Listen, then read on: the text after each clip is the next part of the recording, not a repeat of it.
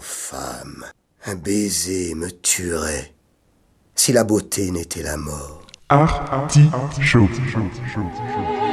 Artichaut.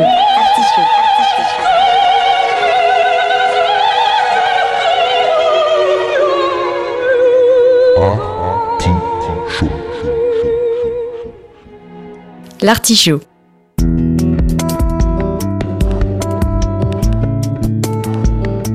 La causerie culturelle de Radio Campus Angers. Cela ne doit pas vous troubler, monseigneur, car l'inquiétude et l'affection dans le cœur d'une femme sont toujours égales. Un lundi sur deux. De 19h à 20h.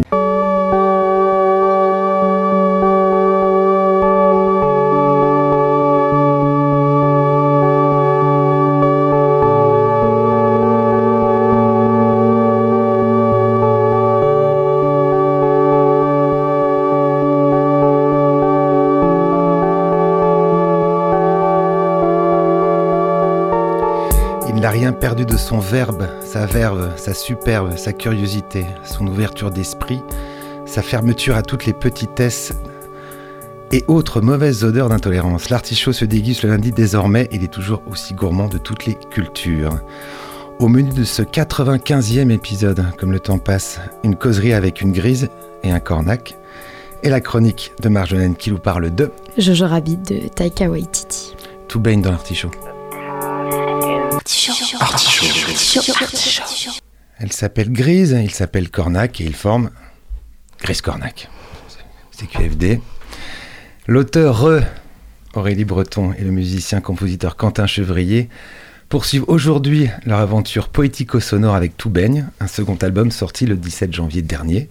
Et il est à découvrir sur scène jeudi au Shabana. Bienvenue Aurélie, bienvenue Quentin. Merci, bonsoir. à Bonsoir. tous. Sur les voix, allez. Ça fait très Macha Béranger de France Inter, vous êtes trop jeune pour avoir reconnu, mais.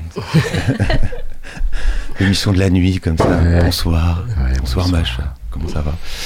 Bref, c'est une tradition euh, dans l'artichaut, on fait un, un petit peu le parcours de, de nos invités.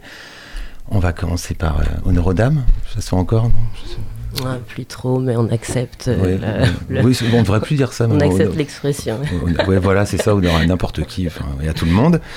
Alors, où êtes-vous né, euh, Aurélie? Eh bien, je suis, euh, je suis du terroir. Je suis né à Angers. je suis né à Angers, euh, dans, au quartier Mon Plaisir. Et puis ensuite, euh, j'ai vécu toujours dans, autour d'Angers, oui. Voilà. Et pour poursuivre, quand- est-ce que la- l'art, la, culture arrive dans votre vie? À quel moment Est-ce qu'il y a, y un, un premier choc, un premier déclic, une, une première lumière comme ça qui, euh, dont vous vous souvenez Euh, sans doute pour moi, c'est la rencontre avec euh, d'autres euh, qui m'ont entendu. De, en tout cas, de rencontres fortes. C'est sans doute d'ailleurs pour ça que je suis restée ici. Les rencontres qui, qui ont été majeures et qui ont bouleversé pour faire avancer, elles se sont passées ici.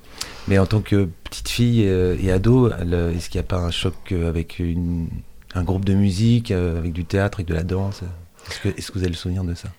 Euh, des euh, rencontres, je pense que c'était pas vraiment un grand choc pour ce euh, c'était une petite chose que j'ai sentie en étant euh, public euh, ou frissonner à l'écoute de à l'écoute de, musique. Je pensais que tout le monde frissonnait comme ça et c'est tard en fait que je me suis rendu compte que sans doute j'avais une perception à moi et, oui, ça s'est fait finalement un peu tard cette réalisation. Je pensais que qu'on était tous bouleversés quand quand on écoutait euh, ou qu'on on allait voir des, des spectacles. En fait, je pense que je l'étais vraiment très fortement, mais Il y a quelques noms. quelques noms, euh, euh, peut-être musical, musical sans doute très tôt, mais dans ma famille, on écoutait beaucoup de musique populaire. Je n'avais pas un accès à- au spectacle, à la culture facile, je pense. Donc euh, pour moi, ça s'est fait intimement en, étant par hasard à une euh, petite, toute petite, au plus jeune que je me souviens, c'est avoir été à une cérémonie et écouter dans, dans une église, je crois que c'était une église, euh, des chœurs d'hommes. et de femmes qui chantaient une musique que je pense que je comprenais pas, mais que je ressentais intimement. Et ouais, je pense très jeune, vers 7-8 ans, ouais. Et à en pleurer. Ah ouais, c'est une musique très forte, Ouais. une musique de cœur. euh. Voilà, et puis sûr. enfant, je connaissais pas, j'ai pris ça euh, de plein fouet. Euh, et puis plus tard, j'ai retrouvé ça vers 13-14 ans, où j'ai euh, eu l'occasion de rentrer dans, dans une chorale et qui chantait le classique, alors que moi, finalement, j'en écoutais pas. J'étais pas. C'était sans doute pour ressentir la vibration et être emporté, euh, être euh, transporté même. euh, euh, parce que c'est la drogue. C'est de la bonne drogue.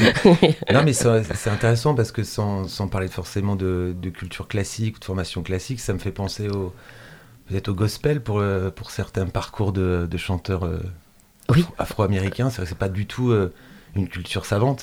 C'est étant petits, ils vont à l'église pour chanter. Oui, c'est quelque chose de très sensitif. Euh, finalement, euh, ça, tout le monde peut y avoir accès, je pense, ou d'une euh, certaine euh, personne, en tout cas, sensible à, Mm. à cet art ou à, à ces vibrations-là. Euh, et euh, voilà, moi, je pense que j'ai, j'ai faisais partie de cela, C'est un patrimoine sensoriel. sans doute. Quelque chose comme Ouais, ça, oui. ouais. Monsieur Quentin, Pour ma part, euh, moi j'ai commencé l'instrument assez tôt. Euh, ma maman me montrait quelques. vous êtes, vous êtes d'ici? Ouais, à Angers. Ah, j'ai Ouais. deux purs, euh, Ah, deux Angevins. à la clinique de l'Anjou, tous les deux. ouais. Ah Déjà, ouais. Non, c'est beau, non, par parce que début, mais ouais, non, mais j'ai souvent des invités qui viennent de, qui sont nés à- dans les endroits improbables, euh, non, en non. dessous la Loire, quoi, des trucs pas- de fou, quoi, et, et- et qui se retrouvent à Angers. Voilà, ils sont à Épinal ou à Marseille ou en non, Corse ou à Bordeaux. Et, et non, non, là, c'est- j'ai du Angevin, pur, euh, du pur Angevin. ouais. De bien. Et pas mal en bord de Loire, parce que j'habitais à Denay, donc pas loin de Rochefort-sur-Loire et dans ce coin-là, vers Mur-et-Régnier.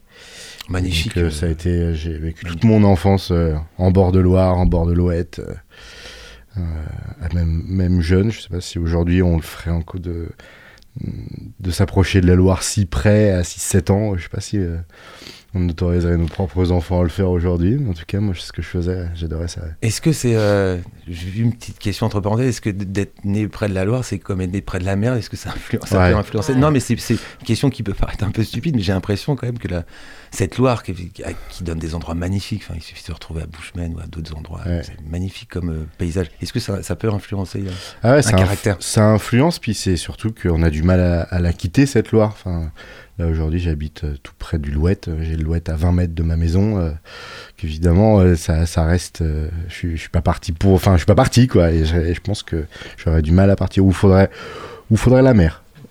ouais, c'est ça. Ou faudrait la Non, mais mer. je pense que c'est des Ouais. paysages marquants comme la montagne, la mer, Ouais. ou des, voilà, des, des choses assez. Des, des- Et puis, des Ouais, espaces très assez. ouais. hum. L'eau aussi. Euh, je trouve que quand on se déplace, euh, ça arrive vite fait d'être dans un territoire où on se demande, euh, pour faire une balade, il n'y a pas une rivière, enfin d'eau, et quand j'en vois pas, je me dis, ah mais du coup on se balade où? C'est une habitude de vie en fait, de vivre proche de la Loire. Et puis le paysage qui me semble bouger avec la saison. fortement, genre l'été ne ressemble en rien à l'hiver si on est rivière. Et euh, au printemps, l'automne, encore autre chose. Et il y a une espèce de, humeur euh, qui, est de, dégage de la Loire en termes de couleurs et qui s'associe au ciel qui reflète à l'intérieur. Donc euh, je trouve que aussi c'est une belle métaphore de, de nos vies, nos existences. Non, à partir du moment où vous êtes artiste, je pense que ça, le- l'espace géographique a une influence sur l'espace mental, donc de création forcément. Oui. Et ça vaut aussi pour des gens qui, euh, qui sont en Mhm. pleine dans des mégalopoles. C'est ça. Je Oui, pense à des artistes new-yorkais ou. tu le dis bien, c'est ça. Non, Ah c'est- ça doit être. Ouais, c'est- ouais. Et donc le premier, euh, les, les premiers contacts avec le. Ouais, avec ma maman qui me montrait des choses sur un vieil orgue Yamaha euh, qui était dans le salon. Je devais avoir euh, ouais, euh, ouais, 6-8 ans dans ces eaux-là. Là. Des trucs de bac. Ou dès que j'entendais un truc, une pub à la télé, tout ça, je courais au piano pour essayer de reproduire immédiatement euh, cette mélodie. Et j'y arrivais assez instinctivement. Donc c'était assez. euh, ça, je me perturbais même moi-même. Je me disais, c'est bizarre, j'ai un truc quand même étrange dans cette tête qui comprend tout de suite les notes. Bon, ça c'était un peu plus tard, mais. Donc les, les premiers souvenirs en fait lient euh, complètement la pratique à l'écoute. C'est Ouais. pas c'est pas quelque chose de distancié où j'écoute et euh, je me dis j'aime ça. Non c'est tout est lié en fait. Ouais, Tout est- c'était tout est lié. ouais. Ouais, Même des sons, j'entendais un verre, euh, un bruit de verre qui traînait, euh, ça c'était plus quand j'avais 8, euh, ouais, vers 10 ans. J'entendais un, bruit, un verre qui se cognait, je- j'essayais de retenir la note et puis j'essayais de la retrouver pour voir si j'arrivais à la retrouver. euh. Il y avait ce truc-là. Je le faisais sans trop. Je savais pas trop pourquoi je faisais ça, ça, m'amusait. Et ensuite, euh, la batterie. J'ai attaqué la batterie vers la sixième, euh, quand j'avais 11 ans. L'envie de se défouler? Ouais, je sais pas, ouais, ou surtout parce que les potes avaient envie de faire de la guitare et de la basse, et puis que moi il me restait plus que ça, il y avait aussi un peu de ça. Et puis euh, ensuite la C'est- Ça, c'est intéressant parce que non, je suis une génération un, un petit peu au-dessus de vous, mais c'est vrai que c'est pas l'instrument vers lequel on va spontanément quand on est gamin, la batterie. Bah, c'est étonnant. Ouais, d'autant plus très que là guitare, enfin, j'étais très très recherché sur la mélodie. J'étais toujours intéressé par la mélodie et donc de devenir batteur euh, à 11-12 ans alors que toute mon enfance je faisais des notes, j'essayais de retrouver des mélodies et tout. C'était un peu en contradiction, mais c'était intéressant parce que ça m'a appris beaucoup le rythme. J'ai fait beaucoup de batterie à une période et après je suis passé à la guitare. Euh, je la mettais sur mes genoux parce que j'arrivais pas à la jouer contre moi. Donc euh, je, je faisais un peu à la mode Ben Harper. Hmm. J'ai appris les accords comme ça. euh. Et ensuite, euh, ensuite le violoncelle. Il n'y a pas très longtemps. Il y a. hum, Nous, a- ans. nous- nous avons Rémi Bricard comme invité. Rémi Bricard. L'homme orchestre. Ouais, ouais. Ouais, c'est ça. Non, mais j'ai une théorie, moi, pour le- la batterie. C'est que sur la plage, pour draguer les filles, c'est- pas évident. Ah, ou faut un, un jumbé, Alors- quoi, alors un tam-tam. Ah ouais, alors que la guitare, c'est nickel. hein. Ouais, ça marche. Il y, a- il y a toujours un mec qui est sur la plage avec sa guitare Ouais. qui ramasse les filles. Ouais, c'est ça. Ou un clavier à pile. Ouais, voilà. Ça marchait aussi. La batterie, c'est- pas pratique. C'est une théorie. hein. Je- Ouais, je- confirme. Et l'évolution après, c'est parce que j'ai- toujours cette question en tête de me dire, on, on se dit pas forcément à, à, à 10 ans, à 12 ans, à 14 ans qu'on va devenir euh, artiste, qu'on va en vivre et qu'on va faire des albums et qu'on va faire des tournées. Est-ce qu'il y avait des envies de, de métiers normaux?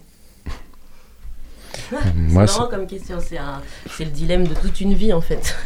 Parce que euh, je pense que moi qui chantais et qui arrivais à moto euh, un peu euh, euh, transporté comme ça juste par le chant, c'était comme un grand euh, plaisir d'avoir ça dans le corps et de jouer avec tout ça. De là à penser que, que j'en verrais un jour, c'était comme un comme on dirait un rêve d'enfant, enfin, et rêve pas trop quand même, tu vois, de faire. Donc, euh, en parallèle, faut cultiver le monde réel. Donc, euh, aller voir le conseiller d'orientation, euh, faire, faire aussi ce que nous attend de nous un peu socialement, familialement. Enfin, il y a un mélange de nous, mais il y a aussi, faut, faudra manger plus tard, tout ça. Donc, faut construire quelque chose de, de solide. Donc, je pense que les deux ont vécu parallèlement. Donc, dans les, je, pour les métiers, par contre, je suis passée partout, quoi. Je, j'ai eu toutes les rêveries possibles. Je me suis vue, je pense, euh, infirmière, maîtresse. euh, euh, très beau métier. euh, voilà, très beau métier, ouais. Tant, Toujours. tant que c'est pas journaliste. hein. Non. non, il est beau ce métier.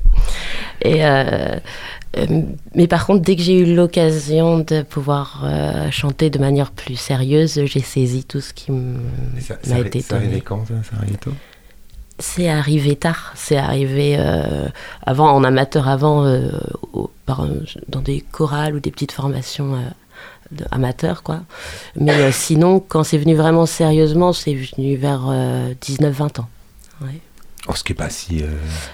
tard dans le sens où où c'est long en fait après de s'approprier ce métier en se disant pourquoi euh, pourquoi je le fais vers où vers où je vais si je démarre ça euh, si je démarre cette euh, cette aventure là on est on est un, une mi- un mini chose dans le métier donc et j'avais pas du tout une conception de ma vie quand même euh, construite autour de la création, alors ce qui est le cas aujourd'hui, mais euh, dans ma tête, euh, ça a mis du temps à devenir quand même euh, l'objet principal, peut-être vers 23 ans, 24 ans.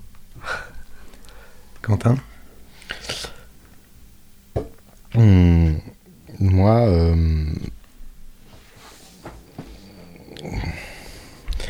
j'ai comment, ouais, le côté création, il est venu assez tôt en fin de compte. Ça a été euh, assez évident. euh, la, mélodie, le rythme, ces batteries, ces guitares qui commencent à arriver et l'écriture. J'écrivais sur mes cahiers de cours, j'écrivais sur mes sur, euh, mon- surtout sur mon cahier d'anglais, mais en français, des chansons. J'étais très tiraillé par les demoiselles au collège et j'ai écrit beaucoup à cette période-là pour ça et j'ai écrit chansons d'amour sur chansons d'amour. Et j'en reviens quand même à ma plage avec la guitare, on est d'accord. Ah, on ça. est tous passés par là. Ouais, c'est ça. Il y a le poète qui ramasse personne et le guitariste qui, qui ramasse tout le monde. Ouais. C'est- un scandale. Bon, Voilà. voilà. Et euh, des envies, non? Adolescent, de de- d'autres euh, d'autres parcours, d'autres d'autres vies, d'autres destins. Ça a été compliqué parce que j'ai vu que j'y étais tout de suite euh, très euh, ancré dans cette musique, cette mé- ces mélodies et tout. J'ai eu du mal à, à passer à autre chose en fait. Euh, Quand j'ai fait un peu paniquer mes parents euh, quand justement il y avait le conseiller d'orientation qui appelait à la maison. J'essayais toujours de trouver un lien avec la musique, avec euh, ce que j'avais envie de faire. Donc j'ai pas mal travaillé dans le commerce. euh, j'ai fait commerce, donc j'ai travaillé dans, dans les magasins de musique et tout pour euh, voir un peu si ça, ça m'enchantait. Ça pouvait m'enchanter, mais là, ça manque. Enfin, pour être pour être créatif, il nous faut du temps et le temps, c'est c'est le luxe. Donc, euh, de passer du temps dans un magasin, on n'a pas le temps de créer, donc ça, c'était compliqué et, j'ai eu du mal. Donc, euh, ouais, j'ai vécu quand même euh, longtemps sans sans métier, je dirais, mais avec beaucoup de création et beaucoup d'envie de faire, de, toucher à plusieurs instruments. Après, j'ai essayé euh, la, la clarinette, euh, un moment quand j'avais du temps. Enfin, j'ai vraiment pris le temps. De... Vous êtes bien dans l'Artichaut avec Quentin Héroli de Grace Cornac et puis on va les écouter maintenant.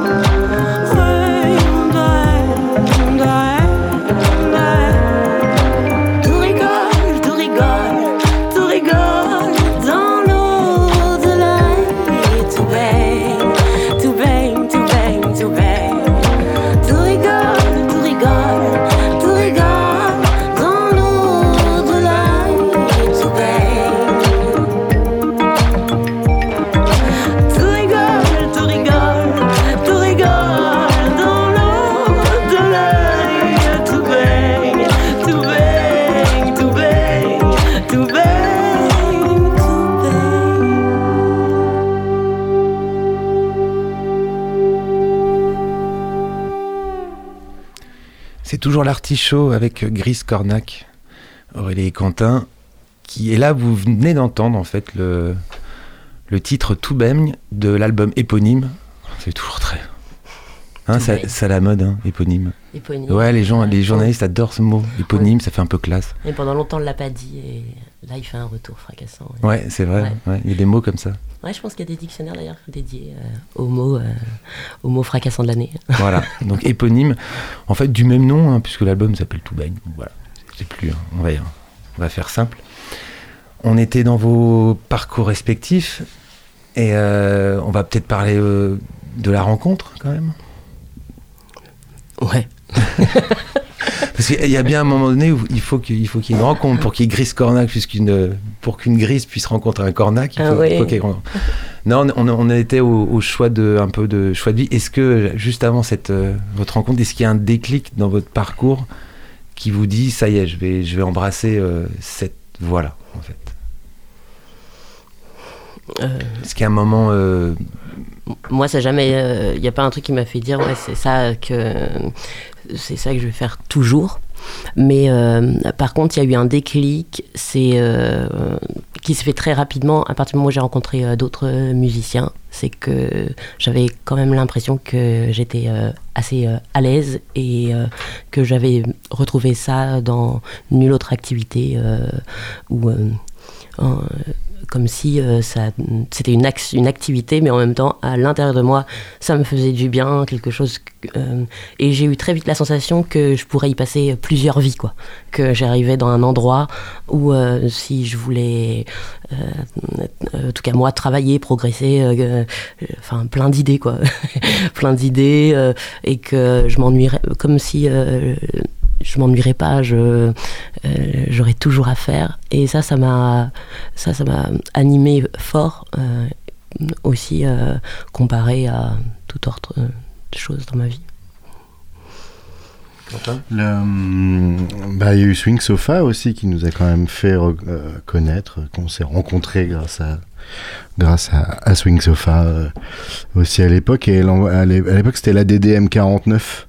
C'était un, c'était tenu par euh, Benoît Leroux et c'était une sorte d'association euh, de la danse et de la musique et qui faisait rencontrer des, des artistes entre eux pour. euh, ah, j'ai connu ça. Ouais. Oh, ça remonte ça. Ouais, c'était un petit, ouais, c'était il y a longtemps. Ah ouais, c'était il y a ouais. longtemps. Et, et donc c'est comme ça qu'on s'est, qu'il y a eu une sorte de fil qui s'est tissé entre nous. Euh, donc Swing Sofa après. Et pendant Swing Sofa, on crée nous nos chansons, enfin on crée des chansons à deux. On peut quand même rappeler aux, aux auditeurs la Swing Sofa, l'aventure Swing Sofa, c'est né quand ça? Et comment? En 2005, euh, j'ai été mise en contact avec Quentin et Sébastien Chevillard. Sébastien Chevillard, c'est un artiste aussi euh, angevin. Actuellement, il fait Chéri Plume. Mais à l'époque, il jouait de la guitare avec euh, Quentin depuis peu de temps. Et euh, j'ai été amenée à les rencontrer justement par le biais de la DDM, d'une personne qui. Bref, hein, on va faire court, euh, on va dire par le biais de la DDM. Et puis, euh, et puis euh, je me suis trouvée être la troisième de Swing Sofa. Il y a eu un quatrième pendant un moment. Euh, voilà. Et on a fait ça sept ans. Pendant sept ans. Pendant sept Ouais. ans, on a tout fait. Et pendant ces sept ans, on créait nos chansons aussi nous deux, mais qui rentraient pas dans ce projet, qui étaient plus swing et plus. euh, Oui, plus- vous c'est quoi l'idée au départ de Swing Sofa? C'était. euh, En fait, on était cinq, euh, quatre créateurs. On avait envie de, de lâcher tout ce qu'on avait à créer euh, sur ce moment. C'était très, les chansons étaient très éphémères. Enfin, dans la création, on, lançait nos trucs tous en même temps et ça, et ça débordait de vie et de, et de plein d'idées en même temps. Et, euh, et on a gardé nous des chansons à part, euh, juste à deux, euh, plus chansons et moins swing qui se qui s'est transformé en, en un en un dizain d'hiver avant Gris Cornac c'était notre premier nom en duo dizain d'hiver et qui s'est ça- transformé euh, moi j'ai le souvenir quand même que ça a pas mal tourné. J'étais déjà, ça me rajeunit pas, merci. J'étais déjà journaliste. Euh, Swing Sofa, je, je voyais souvent ce nom-là euh, dans les. Enfin, vous avez quand même un- une petite euh, on a écumé les ouais, les histoire bars avec ce. d'Angers, Oui, c'est ça. Avec les festivals les- Bah, le Shabada aussi. Vous, vous êtes passé au Shabada Oui. Euh, une fois ou deux, ouais. Oui. On a même été souvenir. une année dans l'équipe espoir euh, avec Swing Sofa, je crois. La dernière Oui. année. La- oui. Ouais. C'est la dernière année de Swing Sofa. Mais surtout avec Swing Sofa, on a tout expérimenté. C'était un territoire de performance, en fait, euh, un peu en dehors de toutes sortes de codes ou de, ou de machines business musique. euh, pas du tout. En fait, on a tous, on s'est vachement libérés. On a, on a créé ensemble dans le but de, de se libérer un peu vraiment. De, on avait tous dans le corps euh, des des putains de trucs à faire sortir. Et on a trouvé la manière ensemble du coup on a beaucoup partagé. C'est des amis euh, au-delà d'amis parce que c'est des personnes qu'on a rencontrées à des moments de la vie euh, où il se passait des choses personnelles euh, intenses euh, en fin de je sais pas comment dire des, phases de vie ouais où il y a un endroit où où ça se joue fort quoi. Et euh, on a on a fait on a expérimenté on a euh, essayé toutes sortes de, scènes. Partout la porte s'ouvrait on allait aussi. Donc il y avait vraiment un désir euh, un grand désir en fait euh, dans ce groupe. Et qu'est-ce qui a fait que vous avez senti à un moment donné que, vous n'avez plus rien à dire avec sous, sous cette forme-là? Non, Ensemble c'est surtout que le bassiste a lancé, euh, a monté un magasin de fromage à Angers. et donc on s'est retrouvé en tri à trois. Mais moi, je trouve ça magnifique. C'était son choix. Note de choisir le fromage à la musique. Bah Ah, oui, bah, bah oui, ça, mais non, mais non, mais il y a des. Il y en a qui font des bons choix. C'est la vraie qui vie, ça. font les mauvais. Les hein, enfants, c'est la vraie vie. Il y en a marre de tous ces saltimbanques. Ça, ça c'est du concret. On en mange du fromage tous les jours. Il est fermé le, maintenant, le, quand même. Ah, d'accord. Bon, ok. bon bah, là, il tort. Non, c'est ça, c'est euh, Florian, il est parti. Et puis ça a été une période où nous, en duo, on a eu une proposition de monter dans un bus et de partir trois semaines en tournée et faire écumer tous les petits lieux en Bretagne, Paris, c'est ça, Paris-Poitou. On a fait une grosse tournée pendant trois semaines, on a fait une douzaine, 13 concerts, je crois, en, trois semaines. Et ça a figé euh, notre duo, en fait. Ça, à partir de ce moment-là on s'est dit que ce qu'amenait Aurélie avec ses textes et, sa façon d'amener ses textes, que une, guitare et un violoncelle suffisaient à mettre euh, en valeur ces textes et, peut-être que dans Swing Sofa on n'avait pas décelé ce truc-là. Euh, et ça c'était intéressant de pouvoir euh, réussir à mettre vraiment le texte et, l'interprétation d'Aurélie en, en valeur. C'est pour ça que le duo s'est vraiment figé sur ces trois semaines de, de tournée. Et c'était sous quel nom ça c'était 10 ans d'hiver.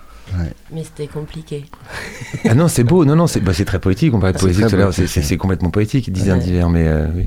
Parce qu'un 10 ans c'est d'hiver. Voilà. Voilà. Oui. On Ah, D'accord.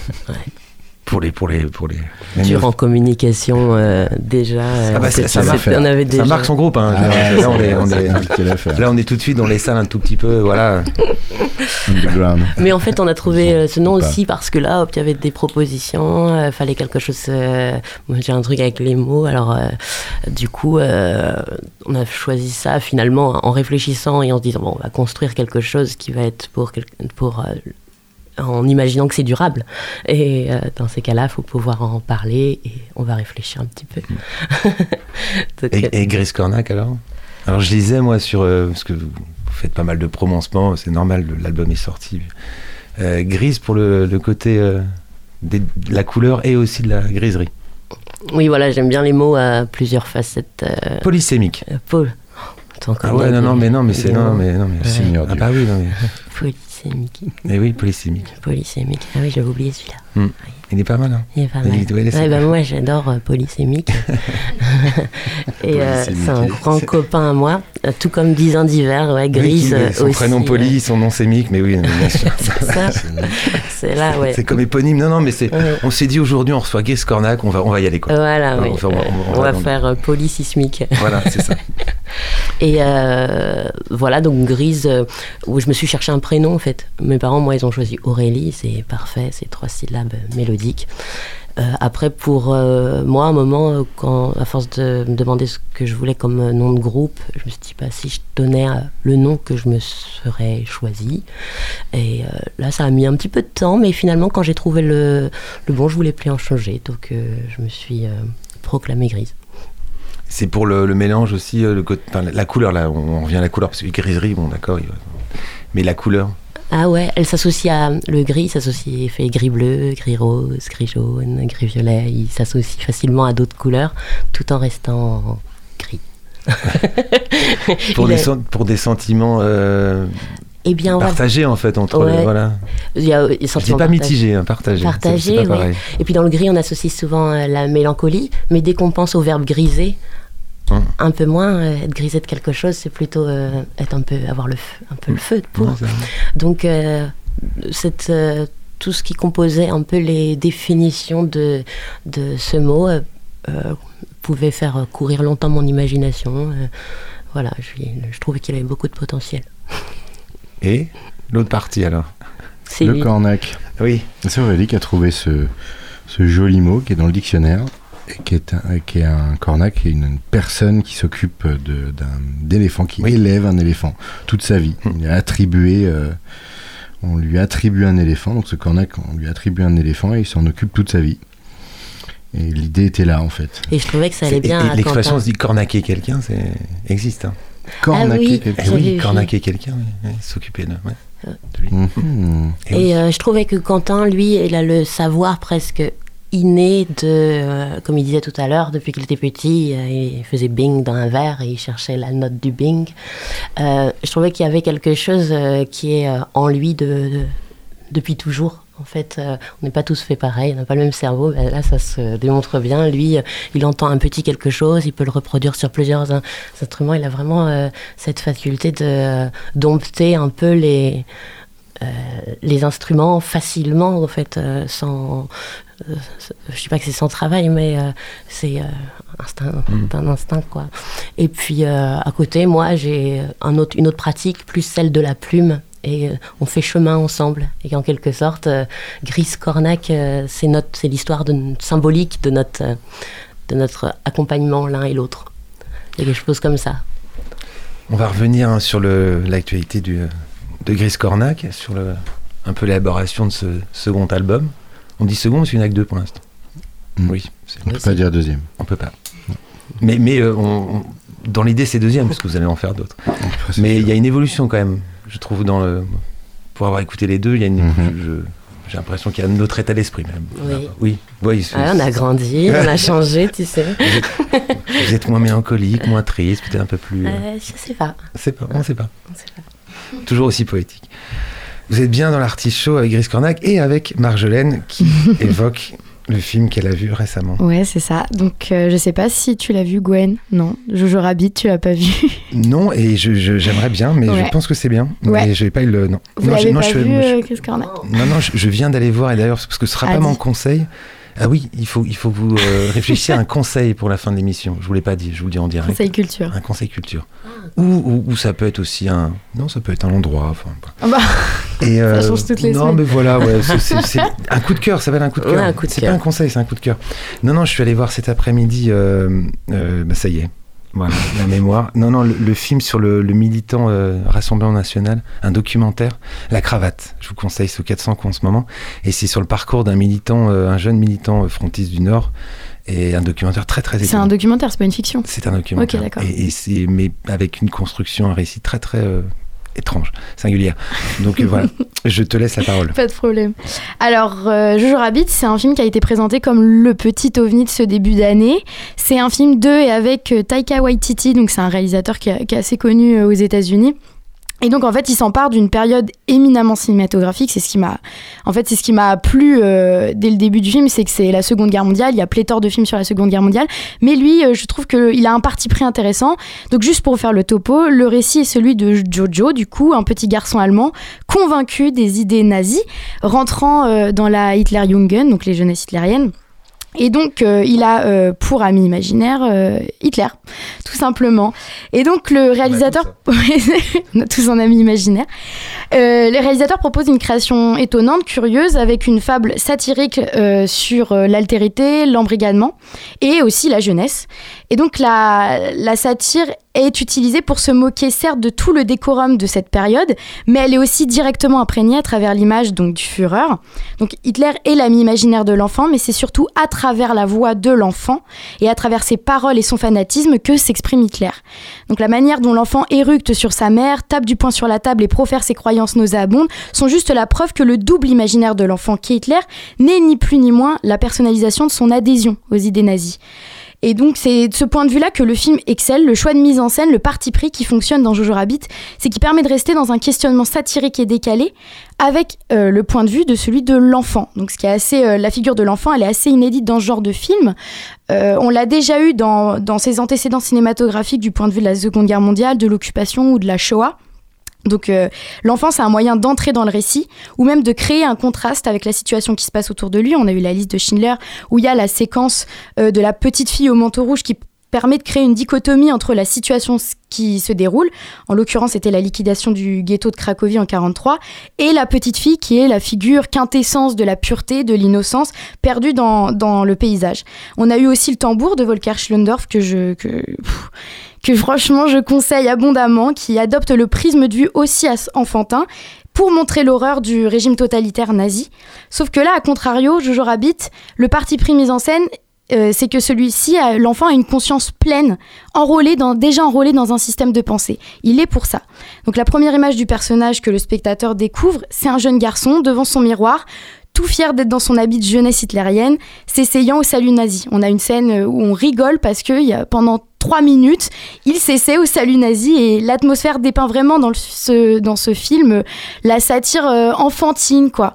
Et donc on, on le voit aussi avec euh, l'esthétique prise et vraiment assumée de, de Wes Anderson, avec par exemple Moonrise Kingdom où en fait on a toutes les premières séquences aux allures de scoutisme, la symétrie des plans, les couleurs pastel, les décors réconfortants. Et donc toute cette inspiration assumée permet d'appuyer sa vision de la vision de Jojo et qui manifeste d'un imaginaire de l'enfant qui est totalement édulcoré par rapport à ce qu'il à ce qu'il pratique. Et donc le film met en place une sorte de déconstruction des croyances, des légendes autour de la judéité. Le film va le plus loin possible pour rendre compte de l'absurdité. Par exemple, l'image de juif est détournée par les personnages donc euh, d'une jeune juive cachée, et donc les plusieurs procédés cinématographiques sont installés. L'esthétique du film d'horreur pour aller jusqu'au bout des théories, euh, c'est-à-dire les juifs boivent du sang, se déplacent très très vite, ils sont la cause de tout, l'alcoolisme, l'adultère. Et lorsque l'Allemagne est attaquée par les Russes, ceux-là sont des mangeurs de nouveau-nés et copulent avec des chiens. Donc voilà, tout est prétexte pour que l'autre soit bouc émissaire. Et donc une des séquences qui joue parfaitement sur ce décalage entre genre historique et satire, c'est celle du, tout début, où euh, Jojo part aux, euh, jeunesses hitlériennes. Et la séquence, elle est musicale et elle mène la, bande son, euh, donc qui est une chanson des Beatles, I Want to Hold Your Hand, en allemand, avec euh, des archives, euh, de, des images d'archives des jeunesses hitlériennes. Et donc le réalisateur se sert ainsi de, son, de ce son iconique de la période de la Beatlesmania, en le calquant, euh, en le détournant pour montrer que l'euphorie peut être aussi bien moins naïve et bien moins adolescente que celle des fans de musique et peut se rapporter à une hystérie complètement abusive lors du Troisième Reich. Donc selon moi, Jojo Rabbit est une œuvre qui ne laisse pas indifférent de par son esthétique et son propos. Néanmoins, je pense que, que ça peut être le cas. Il peut sembler assez didactique pour un public qui a connu, par exemple, les genres de films que j'ai que prononcés au début de la chronique. Euh, toutefois, ce film peut être une belle porte d'entrée, je pense, pour les jeunes générations qui tâtonnent sur le chemin de la, de la satire au cinéma, en prenant à bras le corps euh, le parti de, de ce genre-là, dans un monde qui m'en manque cruellement de satire. Merci beaucoup, Marjolaine. Merci. Merci Marjolaine. Ça donne envie. hein. C'est gentil, merci beaucoup. Non, je pense que c'est. un- Et d'ailleurs, c'est- de toute façon, c'est un film avec Scarlett Johansson. Ouais, Donc, euh, elle est très drôle. Mais oui. Elle est très très très Puis drôle. il faut aller voir tous les films avec Scarlett Johansson. Non, je plaisante. Non, non, j'ai vu sa filmographie, il y a quand même quelques. Oui, oui, il y a quand même quelques. Oui, il y a quelques trucs un peu bizarres. Il y a que- oui, bah oui, mais enfin, c'est, elle est, c'est c'est une star, c'est une Ah star ouais. du cinéma. Mais euh, je crois que les Juifs boivent du sang. hein, Ça, on est, on Ah. est sûr. Un petit big up aux nazis, merci. Non, mais ju- justement, c'est, euh, le lien avec euh, le, le film dont je parlais tout à l'heure. Ouais, c'est ça. Cette, cette montée un peu de. c'est- des croyances. Oui. Vous êtes bien dans l'artichaut Vous êtes avec Grace Cornac Est-ce qu'ils sont encore là Oui, ils sont toujours là. Ils, nazis. ils écoutaient religieusement. On était passagers euh, à bord du Marjolaine. Mais, mais voilà. Chaud. Show. On va euh, parler de l'actu euh, chaude, c'est comme ça qu'on dit, de, de Gris Cornac, du projet Gris Cornac. C'est le second album, Tout Ben, qui est sorti 17 janvier. Est-ce que je me suis. Vendredi 17 janvier, exactement. Vendredi 17 janvier. À 1h14, exactement. Ah, On a toujours cette euh, question un peu bête, nous les journalistes, mais comme nous sommes des gens bêtes, c'est pas très grave. Euh, du passage au. J'ai lu trois ans de tournée avec le premier. Oui. Euh, ça empêche aussi euh, de. Je suppose, ça, ça, ça prend de l'énergie de tourner, d'être en concert. C'est quand même. c'est, nous, on sait pas ce que c'est. Moi, je sais pas ce que c'est d'être sur une scène et de, et de donner à un public. C'est quand même quelque chose qui doit puiser dans les. pour la création. Est-ce que c'est ça qui explique aussi le ce laps de temps entre le. Ce laps de temps entre les deux, La sortie on des a- deux c'est vrai albums. qu'on a- c'est que c'est compliqué de, de en même temps faire les tournées. Donc, qui dit tournée dit concert, préparation des concerts, dit beaucoup de routes aussi. Ce qui fait qu'on n'a pas trop le temps de se poser. Et comme je disais tout à l'heure, le, le, temps, c'est le luxe. On, on peut avoir le luxe d'avoir du temps pour créer. Et là, on l'avait pas ce temps-là. Et c'était compliqué de, de trouver le temps. Mais euh, ce qu'on a pu faire et ce qui nous a beaucoup euh, inspiré, c'est on a écouté beaucoup de musique sur ces routes de France. Euh, au fur et à mesure de la tournée, on a pu écouter euh, 7 heures de route, c'est 7 albums à peu près, donc euh, c'est vrai qu'on peut écouter quand même beaucoup de choses. Et ça nous a inspiré, on notait, on faisait des... C'était quoi comme. euh, Qu'est-ce qu'on écoutait? On, alors, Vraiment, on écoutait C'est le- spectre très, très Ah, large. très très Ouais. du classique en passant par du rap qui tâche, euh, à du rock, euh, à du métal, à écouter les vieux Metallica, en repassant par des, euh, des du, du Caballero et Jean Jass, du, du Patrick Watson, du, euh, ouais, du- beaucoup de classiques aussi. On a écouté, c'est pas mal sur la route le classique, on roule moins vite, ça fait rouler moins vite. et euh, et puis ouais, ouais, ce, ce côté, ça a été un peu frustrant de ne pas pouvoir euh, créer, de se dire qu'on avait des idées en tête, des mélodies qui nous venaient. Et donc on était une sorte de frustration euh, un peu pendant, surtout la dernière année. Et donc au moment où on s'est dit, allez, ça y est, on a du temps devant nous, on a un mois devant nous, on se pose et on crée. Et là, on a pu vraiment vider un peu tout ce qu'on avait. Ce qu'on avait, réouvrir les, les, cahiers, euh, nos notes et quelques petites, euh, petites idées enregistrées sur le téléphone, euh, sur, un bout de, sur un bout de chemin. et on a vraiment pu lâcher à ce moment-là. On est parti s'enfermer trois semaines dans, une, dans la Creuse, dans une maison de famille à côté de Guéret. Donc là, là-bas, il y a. Ah, plutôt mais c'est ça, calme. ouais, alors là, ça, euh, ouais, je pense que c'est le meilleur. Ouais, je pense que pour tous les artistes du monde, la Creuse. La Creuse, c'est. Ouais, ouais. On va pas nous embêter. hein. Le portable passe pas, je suppose. Enfin, Ouais, c'est ça, exactement. Ouais. Et ça, Pas c'est de- pas on va chercher l'eau au puits. Enfin, ouais, c'est Ah, la Creuse, quoi. euh, Ouais, c'est ça. On pédalait le matin pour avoir l'électricité pour la journée et tout. ouais. Non, mais en, tant- en tant que Mayennais, je suis content que ces gens-là existent dans la Creuse. Parce que c'est ça. Je, suis Ah, pas on n'est perdu, pas- je suis un peu en avance. On n'est pas quand même au point de la Mayenne, euh, la Creuse. hein. Enfin, je- si je me peux me permettre. hein. Merci. Non, j'ai vu que vous aviez enregistré aussi chez un, chez un ami donc, que je salue, c'est François Baron, de Love Island. Oui, on a été enregistré les quatre premiers titres de l'album, euh, donc qui, sont Je pars, euh, Prunus, Tout baigne et Plus de graines. On a enregistré là-bas avec notre réalisateur qui a accepté de venir dans un autre studio que le sien. Et on a travaillé On peut, le, là-bas on avec peut le citer parce qu'il Julien a, Chirol. ouais, il a, Qui- il ouais, a qui a réalisé l'album. ouais. quelques collaborations assez intéressantes. Ouais, il a fait pas mal de. Ouais, il a- il a- en ce moment, il est sur le dernier Benabar, il me semble. Il Avant, a- il a fait Oxmo Puccino. Ouais, enfin, je, ce que je voulais des noms, euh, des noms un peu, un peu, un peu Ouais. ronflants, quoi, un peu Et puis Ouais. même dans surtout l'éventail de ce qu'il a fait, c'est en fait on le connaissait pas au départ euh, personnellement, c'est par le biais d'une formation proposée par euh, Trampolino à Nantes. On avait une démarche de création d'album avec un réalisateur, donc euh, il y a une formation à la réalisation où il nous a proposé un inter- plusieurs intervenants. Et euh, Julien avait euh, pour caractéristique euh, d'avoir déjà mis euh, les mains dans le cambouis de- d'artistes euh, très différents, très contrastés, mais beaucoup quand même avec euh, la chanson, enfin quand même, en lien avec, avec le texte en français en tout cas. Et c'est ce qui nous a fait, je crois, en partie le choisir. Est-ce que vous pourriez dire, euh, parce que c'est pas toujours facile, même pour moi, ce qu'un réalisateur peut apporter à, la, couleur d'un projet, d'une musique, d'une. Bah, en tout cas pour nous, euh, il a apporté, il a eu une sorte de, on est un duo, donc on est deux personnes et c'est un peu le troisième, une sorte d'arbitre des fois. Il sépare un peu les choses, il fait, nous on a des, qu'on fasse nos choix aussi, mais quand nous on crée une base de chansons, intéressant d'avoir aussi, surtout que cet album-là, les dix chansons, toutes les chansons ont, ont trois versions à peu près, trois voire quatre. Elles ont elles sont toutes au violoncelle, elles sont toutes à la guitare et elles sont toutes au piano. Donc des pianos voix ou juste des guitares voix classiques ou guitares euh, électriques, plus énervées ou moins énervées. Donc on avait plusieurs choix sur chaque titre et Julien il a su euh, euh, prendre tout ça et apprendre à nous connaître et de voir laquelle serait la plus subtile à mettre euh, en évidence. Et provoquer des discussions aussi euh, auxquelles on s'attend pas euh, forcément dans les premiers temps. On a plus parlé de nos, justement nos vies, euh, comment on travaillait avec notre matière, nos expériences passées. En fait, le réalisateur, je, pens- je pensais que c'était très, au départ, moi, très technique comme affaire. Vas-y, montre-moi ton texte. Vous avez quoi comme musique et comment on va gauler ça? Et finalement, c'est plus que, c'est pas juste de l'agencement mathématique, c'est vraiment euh, euh, connaître euh, notre histoire, comment on a déroulé notre fil créatif jusque-là, où on en est avec, avec le fait d'écouter sa voix, le- les, ouais, je pense que c'est quelqu'un qui, qui, qui prend tout en compte.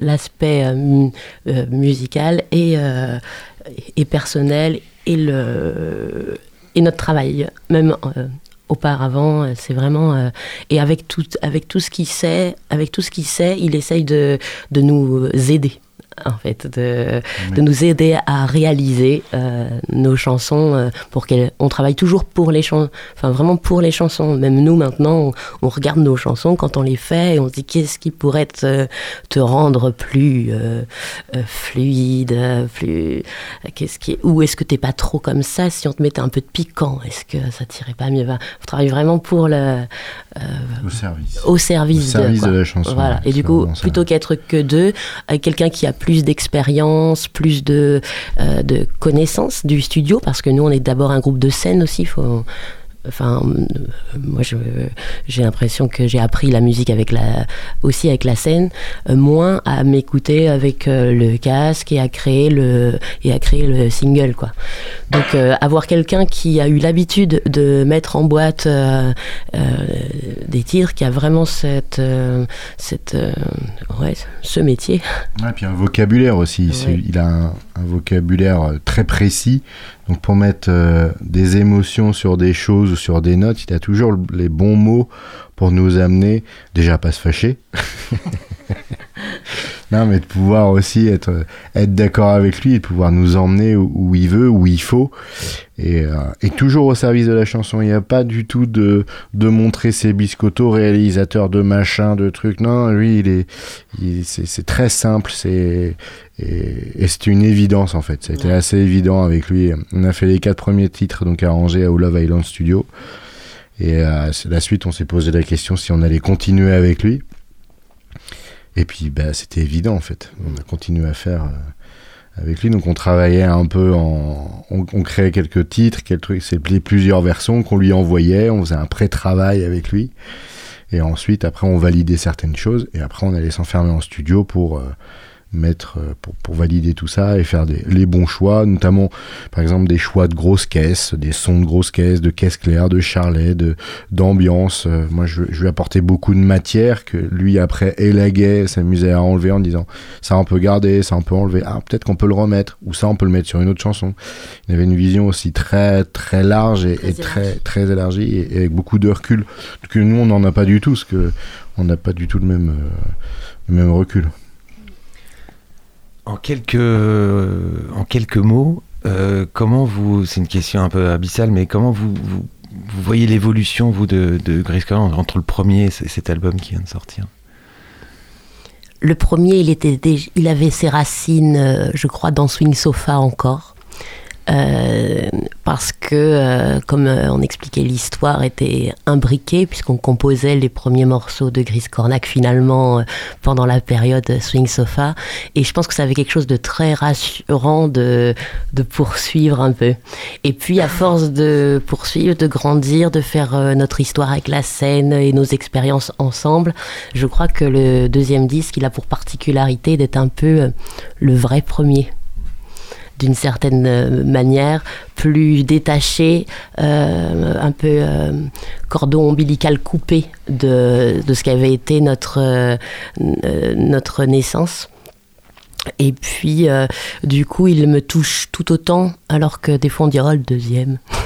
Et en fait, moi, il me touche tout autant que qu'on l'a créé, désiré, de A jusqu'à Z. il est, il est venu de vraiment de. On s'est demandé, t'as envie de quoi, toi? Toi là, on a fait ça, ça, ça. T'as envie de quoi? Et euh, on a posé sur le, on a posé sur le, sur la galette euh, vraiment des, des, des choses que, qui étaient vraiment le présent sur le moment. C'est pour ça que tout baigne. C'est un mot particulièrement euh, présent. On dit jamais. Ah, demain tout baignera, hier tout baignait, on dit tout baigne, c'est maintenant. Et du coup, chaque chanson, il y a du présentement. Et euh, en ça, c'est, il a quelque chose de, de frais. Euh, voilà, c'est lui. Bon, on, on- on aime tous ses enfants, mais différemment. non Oui, voilà, voilà, Ouais. c'est ça, c'est ça. On aime tous ses enfants et différemment. Euh, là, celui, après, je compare pas des disques des enfants. euh, Ah, moi aussi. Ah, moi, je, je- si, si. D'abord parce que j'ai pas d'enfant je m'en fous, mais parce que c'est une création. Une création, c'est un bébé. Voilà. voilà, mais bon, je- là, j'ai le choisi les longtemps. bras, choisi. Le deuxième, il est toujours un peu bizarre par rapport au troisième et au premier aussi. hein. Non? Mais moi, je suis pas, je suis Ah oui, pas des ouais, enfants, non. Là, on a Je choisi. une grosse généralité. C'est vrai bien de finir par sont mots. Souvent, ils ont des, des petits bugs quand même. Ouais, sociaux et Ouais, ouais. Bah, ici, ça- émotionnels. mais parce qu'ils savent pas où se situer. Ouais, c'est ça. C'est l'aîné, c'est l'aîné. Voilà, le, le petit dernier, le petit Benjamin, c'est le, le chouchou. Et puis le deuxième, il est, il est un peu perdu. ouais. Ouais, moi, j'aime bien les vilains il, finit un peu homosexuel en général. Ouais, c'est. Ah, peut-être ça Allez, qui va ton frère. Juif. D'accord. Ou juif. Ah, il, il- il boit du sang. Ça part complètement voilà, en live avec euh, Gris Cornac. Vous avez le tour de cette table pour me trouver un coup de cœur chacun. Soit un livre, soit un disque, soit un film, soit une, euh, un plat de cuisine si vous voulez. Soit, soit, soit Moi, un espace vais- géographique. Et vous avez... on C'est pas tout de suite Eh non, justement, vous avez Ah, le temps de réfléchir. bien, bien. Marjolaine. Euh, Très moi, ça court. va, ouais, euh, ça va être Le Cheval de Turin de Bellatar que j'ai découvert à premier plan, donc ça remonte un petit peu. Euh, juste si vous voulez vous challenger, en fait, parce que pour moi, c'est le film anti-Netflix. De, que j'ai connu. Parce que enfin euh, il est magnifique mais c'est trois heures. Et c'est trois heures sur la paysannerie euh, hongroise donc euh, il est très très beau mais je pense que à l'heure d'aujourd'hui c'est difficile de se concentrer au cinéma C'est très premier plan de dire, ça fait trois heures sur la paysannerie hongroise. Bah, si, si, le si, le c'est ça. mais vraiment non mais il est magnifique c'est pour ça que je le recommande Mais bien sûr que c'est magnifique, Mais- Bellatar. Moi, j'ai pas, j'ai pas osé regarder. si, vous, si les, les gens n'arrivent pas à se concentrer, il faut, il faut se mettre au défi. Et donc, euh, Mais bien sûr. vivement. Donc, euh, trois heures sur la paysannerie cheval de hongroise par Marjolaine. Voilà. Merci pour ce plan très sexy. Étienne, Euh, c'est- eh, mais mon coloc a testé hein, la- Ah. les, les 7 heures. Les 7 hein. heures de. Ah, Ouais, de- ouais, du ouais. tango de satin Et ouais, ouais. Et ben, il... attends, comment il m'a dit ça? C'est à la fois euh, banal et cosmique. Mais bon, faut- après, il m'a, il aussi dit que euh, bon, il y a à peu près un tiers de la salle qui avait réussi à vraiment finir Mm, euh, mm, mm. Non, mais moi, j'ai. L'expérience. Ce qui est très drôle, c'est que je pense que 7 heures de cinéma, j'aurais un peu de mal, alors que j'ai fait 9 heures de théâtre. C'est pas pareil, 9, t'as 10 les entractes. Ah ouais, enfin, ouais. Les entractes. mais le- faut, sa- faut voir que la base du cinéma, c'est que ça fait mal aux yeux quand même. Non, mais c'est pas. C'est un pas écran. faux. Voilà, c'est un écran. C'est un écran. voilà. Donc euh, oui, c'est vrai que euh, oui, euh, pousser les gens à faire 7 heures d'écran, là, c'est quasi, euh, euh, voilà, c'est quasi mon métier. Moi, Euh, moi que pouf, je, euh, euh, si dernier super coup de cœur, et ben c'était euh, une soirée euh, au Joker's Pub qui a eu lieu vendredi dernier, qui était organisée par Radio Campus Angers, et on fait, on faisait venir un, groupe euh, qui s'appelait qui s'appelle The Ballet Band. Et euh, c'est un espèce de jazz hybride électronique discoïdant tribal. C'est c'est très c'est très hybride finalement. Très fusion mais quelque part entre le, le jazz et la musique électronique c'est un quatuor et, euh, et je leur souhaite tout le bien du monde Mm. parce que la- leur musique a vraiment su séduire en plus le public du Joker ce qui est souvent euh, et le, comme le public angevin un peu avide de mouvements et de ressentis euh, physiques sur euh, la musique et là on a eu un Joker ce qui était assez remuant et ça faisait euh, plaisir à voir de Balek. Band un quatuor nantais Et bravo, euh, Quentin de Gris Cornac. Enfin, le Cornac de Gris Cornac. Bien, euh, nous revenons tout juste de Toulouse et je vous invite, je vous conseille de prendre un billet de train et ou euh, d'aller voir cette ville, qui est une magnifique ville. On a découvert le théâtre du Grand Rond, euh, qui est un petit théâtre tenu par des hum, euh, par des, des- des bénévoles et des, des permanents. Et il se passe des trucs tous les, tous les après-midi pour les enfants, tous les soirs pour les, les adultes. Alors c'est pas tout près, c'est 600 km, mais ça vaut quand même le coup. C'est quand même un- c'est une belle ville, il est fait bon vivre. Et le théâtre du Grand Rond, euh, où on a joué cinq soirs la semaine dernière, Très bien. était un- vraiment un chouette lieu. Voilà. Puis oh, allez-y pour l'équipe de foot, parce qu'en ce moment c'est la fête. Oui, Grise de Grise Cornac. Je vais rien répondre, le foot ne me connaît pas. je ne connais pas non plus. Bah, en ce moment, en tout cas, on connaît le foot là. Ça fait mal, hein. C'est- une bonne pub en ce Ah moment. oui, Oui, oui, bien oui, sûr. ça, ça, par contre, Voilà, voilà, passé sous le pouce. hein. Et moi, eh bien, à Toulouse, c'était un festival et j'ai vu MPL, ma pauvre Lucette. C'est- s'appelle. Voilà, et en live, euh, c'était très chouette. euh, ça nous a fait euh, beaucoup de bien. Je vous le conseille. Je pense que, c'est- je pense que ça fait du bien d'être à ce moment-là. C'est très enjoué. Il y a de très belles choses. Et puis, il y a quelque chose où tout le monde est ami un peu. Dans cette, il y a un truc qui se passe avec le public de un peu. euh, oui, je sais pas, copain. ou- euh, et voilà, je pense que ça fait du bien de se prendre ça de temps en temps. Merci beaucoup. Et moi, très très rapidement, parce que nous sommes, euh, nous sommes pressés, je vous conseille jeudi, donc nous sommes lundi, nous sommes en direct, c'est une réalité. Je vous conseille Entre ciel et terre, le programme de l'ONPL. Jeudi, à l'auditorium du centre de congrès, je suis allé dimanche, c'est une pure merveille. Il y a beaucoup de chœurs, chœur de femmes et puis le chœur euh, de l'ONPL. Et c'est des œuvres magnifiques avec deux sopranos absolument hallucinantes. Et c'est toujours un régal de, de, se faire deux heures de classique en direct live, en voyant les musiciens avec un chef hallucinant espagnol qui s'appelle Josep, Josep Ponce. Voilà.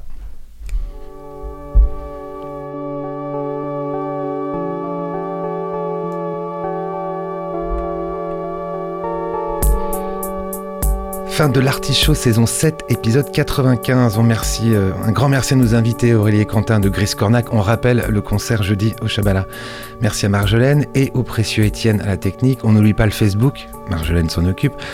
Le podcast qui arrive très vite, la rediffusion dimanche à 13h. Le prochain épisode, je ne sais pas parce qu'il y a des vacances. Euh, je- on m'a dit qu'il y avait des vacances pour les enfants en février, donc, donc je ne sais pas si. Voilà, on verra.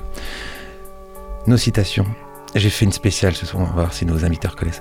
Mais qu'importe l'éternité de la damnation à qui a trouvé dans une seconde l'infini de la jouissance? Ce qu'il y a d'ennuyeux dans l'amour, c'est que c'est un crime où l'on ne peut pas se passer d'un complice. Oui. Et celle-là, un homme qui ne boit que de l'eau a un secret à cacher à ses semblables. Ne pouvant pas supprimer l'amour, l'Église a voulu au moins la désinfecter et elle a fait le mariage. Charles Baudelaire.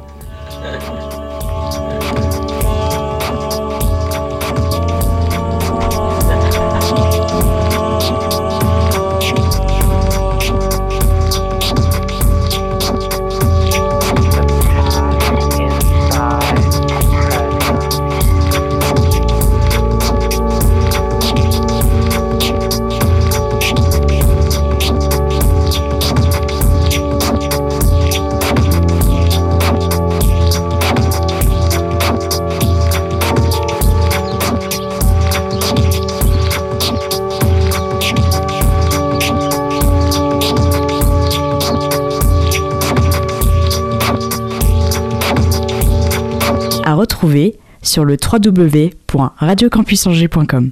Prochaine représentation dans 15 jours.